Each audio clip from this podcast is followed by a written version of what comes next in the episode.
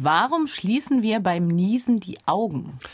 Ja, also es ist natürlich immer schwierig bei Fragen, die was mit Evolution zu tun haben, die genauen Gründe zu beweisen, weil es ist ja kein Ingenieur da, den man fragen kann, warum hast du das so und so gebaut? Das ist halt jetzt so. Man kann höchstens gucken, was für einen Nutzen hat das heute und dann vermuten, dass es sich deswegen in der Evolution so entwickelt hat, dass wir beim Niesen in dem Fall die Augen schließen.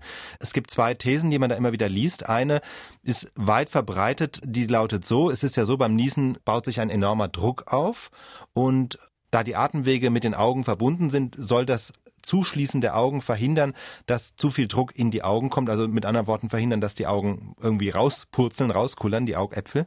Das wird von den meisten Experten für ziemlich unwahrscheinlich gehalten, dass das der Grund ist, weil einfach, äh, es ist zwar eine Verbindung da, das sind die Tränenkanäle, die sind aber ziemlich schmal und da kann sich einfach nicht so schnell der Druck durchleiten bis zu den Augen.